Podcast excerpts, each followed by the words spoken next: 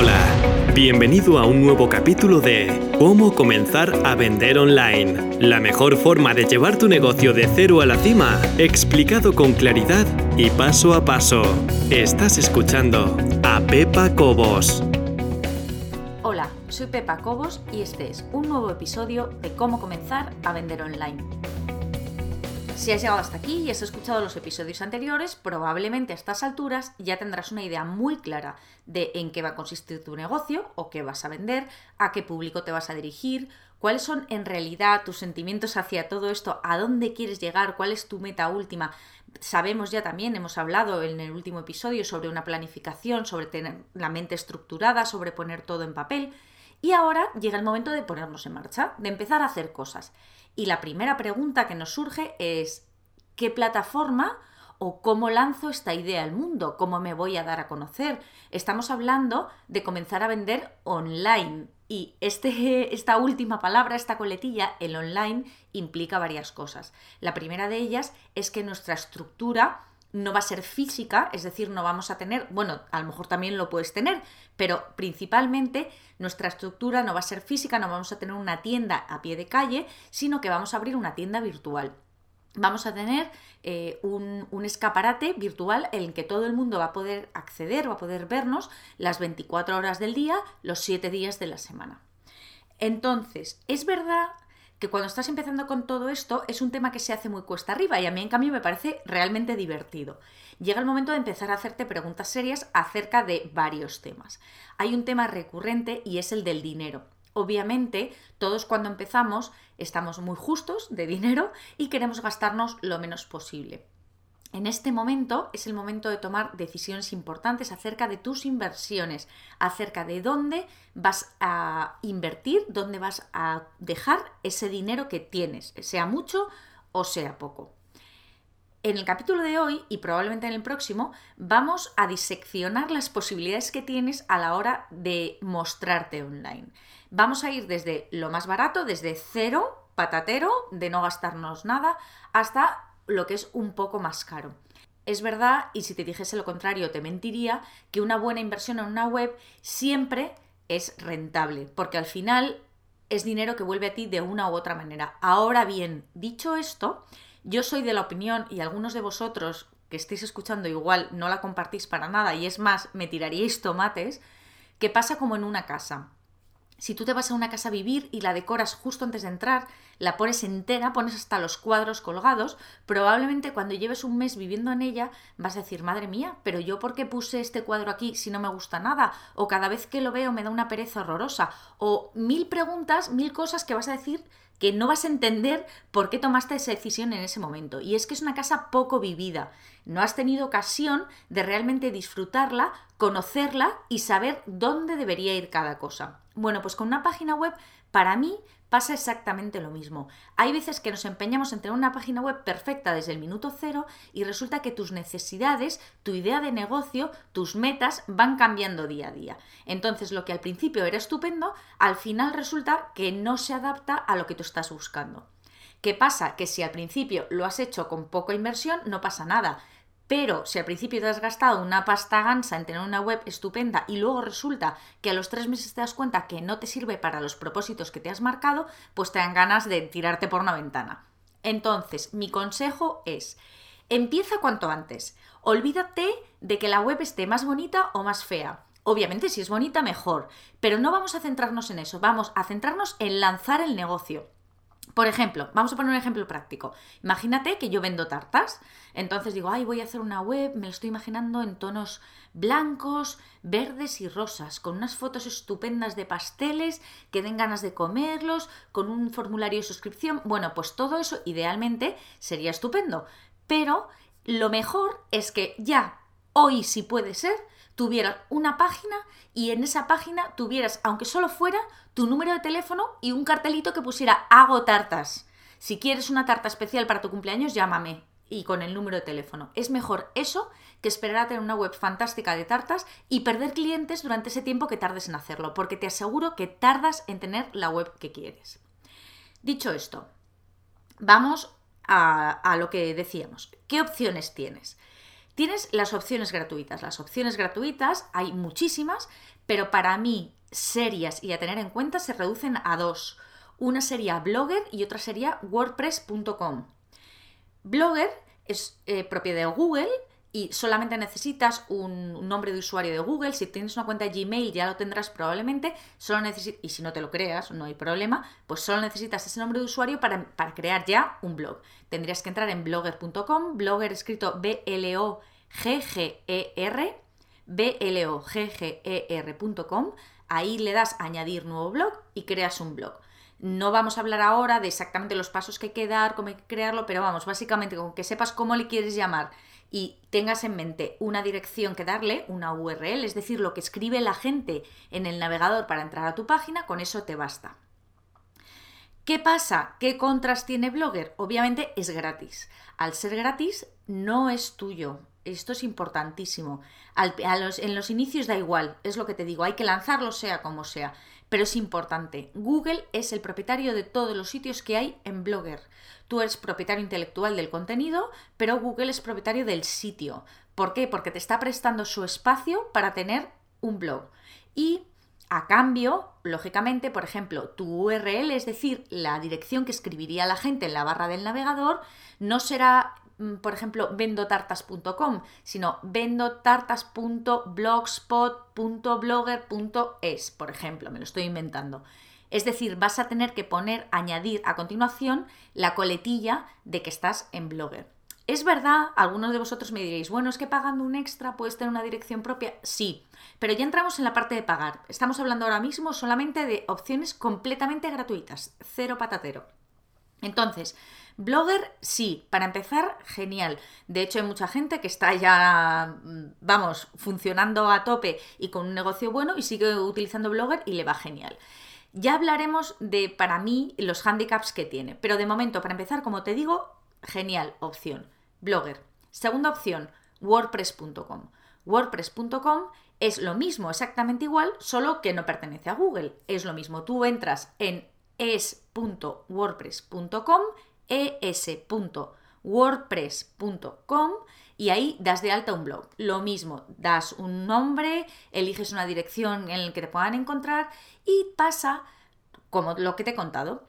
No es tuya. WordPress te cede un espacio en su disco duro, vamos a llamarle de esta manera, y tú alojas tu web en su disco. A cambio, tu dirección no es vendotartas.com, sino vendotartas.wordpress.com. Es decir, le añades la coletilla de la publicidad para WordPress. Lo mismo que Blogger. Si quieres tener tu propio dominio, puedes, tienes que pagarlo aparte, no es muy caro, me parece que son 13 euros al año, pero bueno, lo puedes tener. Estamos hablando ahora mismo de coste cero. En cualquiera de los dos casos, en el caso de Blogger y en el caso de WordPress, es sencillísimo, en cuestión de 5 o 10 minutos puedes estar funcionando, obviamente no va a ser la web de tus sueños y hay muchas cosas que aprender y toquetear, pero hoy en día tutoriales de estos puedes encontrar en cualquier sitio. Estas serían las dos opciones gratuitas que yo te recomiendo. Me vas a decir, ya, pero es que, por ejemplo, no sé, One and One ofrece un creador de webs gratis y muy intuitivo, o está Wix. Todos esos fabrica páginas gratis en realidad luego te pasan factura. Eh, no son tan fiables ni están tan avanzados como Blogger y WordPress porque tienen tantos miles, bueno, miles, cientos de miles, millones de usuarios, que es que están todo el día actualizándose, todo el día con las últimas medidas de seguridad, todo el, día con plantillas nuevas y además eh, tiene algo a su favor. Y es que están tan estandarizados, son dos soluciones tan internacionalmente usadas que cualquier cosa que quieras hacer con cualquiera de las dos, probablemente a alguien se le haya ocurrido antes que tú. Esto quiere decir que la solución la vas a tener prefabricada, pagando o sin pagar, pero la vas a tener. ¿Quieres un tema especial para blogger que sea para gente que vende casas? Pues seguro que hay un tema. ¿O quieres un tema especial para wordpress.com que sea para mm, gente que vende tartas y que ya venga con las fotos de pasteles? Es que seguro que lo hay. Eso es lo bueno de utilizar Blogger y utilizar WordPress. Además, te garantizas, como te digo, el estándar y la posibilidad de encontrar soluciones a tu medida para casi, te diría el 100%, pero bueno, para no pillarme los dedos, el 99,9% de las posibilidades que se te ocurran. Esto, como te digo, estamos hablando de plataformas gratuitas. En el momento en que consideres que tienes que dar el salto, mi única recomendación, en este caso, hay más y lo sé, y puede que sea parcial y que mi opinión a lo mejor no sea la más adecuada, pero en mi caso, si ya voy a pagar por tener algo, voy a dar el salto a WordPress. Me vais a permitir eh, que para explicar esto bien y que no quede ninguna duda, vamos a hacer este capítulo un poquito más largo de lo habitual. Normalmente suelen durar 10 o 11 minutos, hoy igual nos alargamos hasta 15, 20, no lo sé, pero es que si no me voy a quedar con la cosita de no haberlo explicado bien. Entonces, WordPress de pago, ¿qué es? Hemos hablado antes que soluciones gratuitas, Blogger y WordPress.com. Bien, WordPress.com es como Blogger, tú entras, das de alta un blog y ya tienes tu blog en WordPress. Y WordPress, el tema del que yo estoy hablando ahora de pago, es un programa. No es una plataforma donde alojar tu blog, es un programa, un programa gratuito que te descargas a tu ordenador. Eso es una de las confusiones que tiene mucha gente. Una cosa es wordpress.com y otra cosa es WordPress, que la gente le llama wordpress.org, pero en cualquier caso wordpress.com es una plataforma para alojar tu blog gratis y WordPress es un programa, una aplicación que te bajas a tu ordenador. ¿Para qué te quieres bajar una aplicación a tu ordenador? Bueno, pues obviamente no es para tenerla en tu ordenador, es para contratar un alojamiento y un dominio y tener ahí, instalar esa aplicación en tu alojamiento y tu dominio.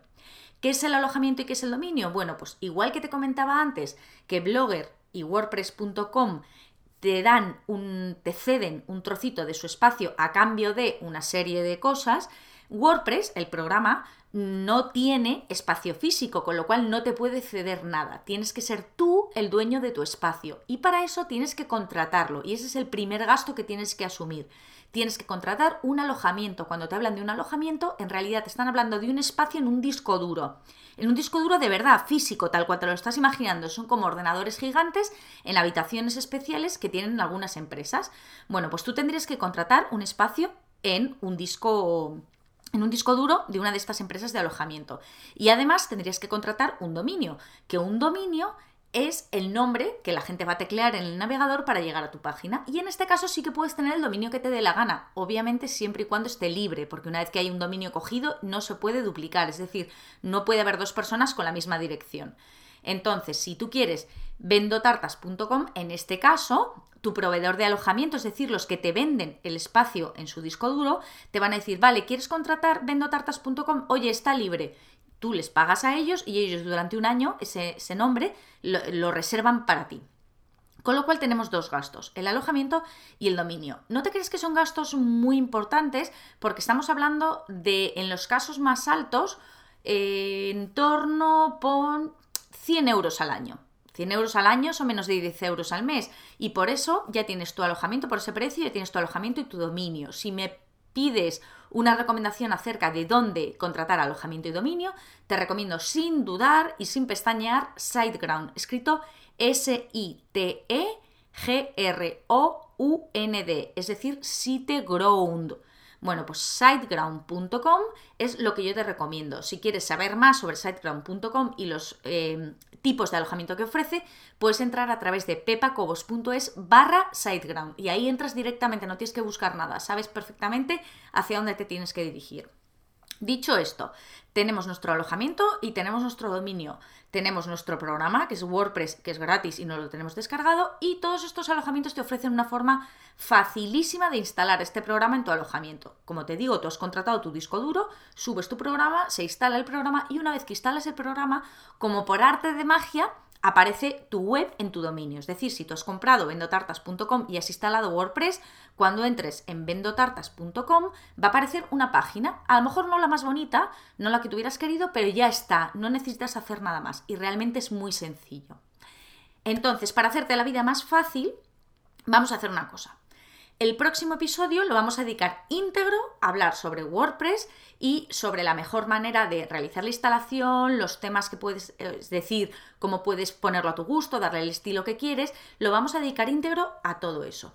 Por ahora, basta con que sepas que si entras en pepacobos.es barra 6, el número 6, puedes acceder a dos cosas. Lo primero, una descarga completamente gratuita en la que te cuento las diferencias entre WordPress.com y Blogger de las posibilidades gratuitas y te cuento las principales características de WordPress el programa, es decir, lo que tendrías en teoría que pagar, tener, tu alojamiento y tu dominio.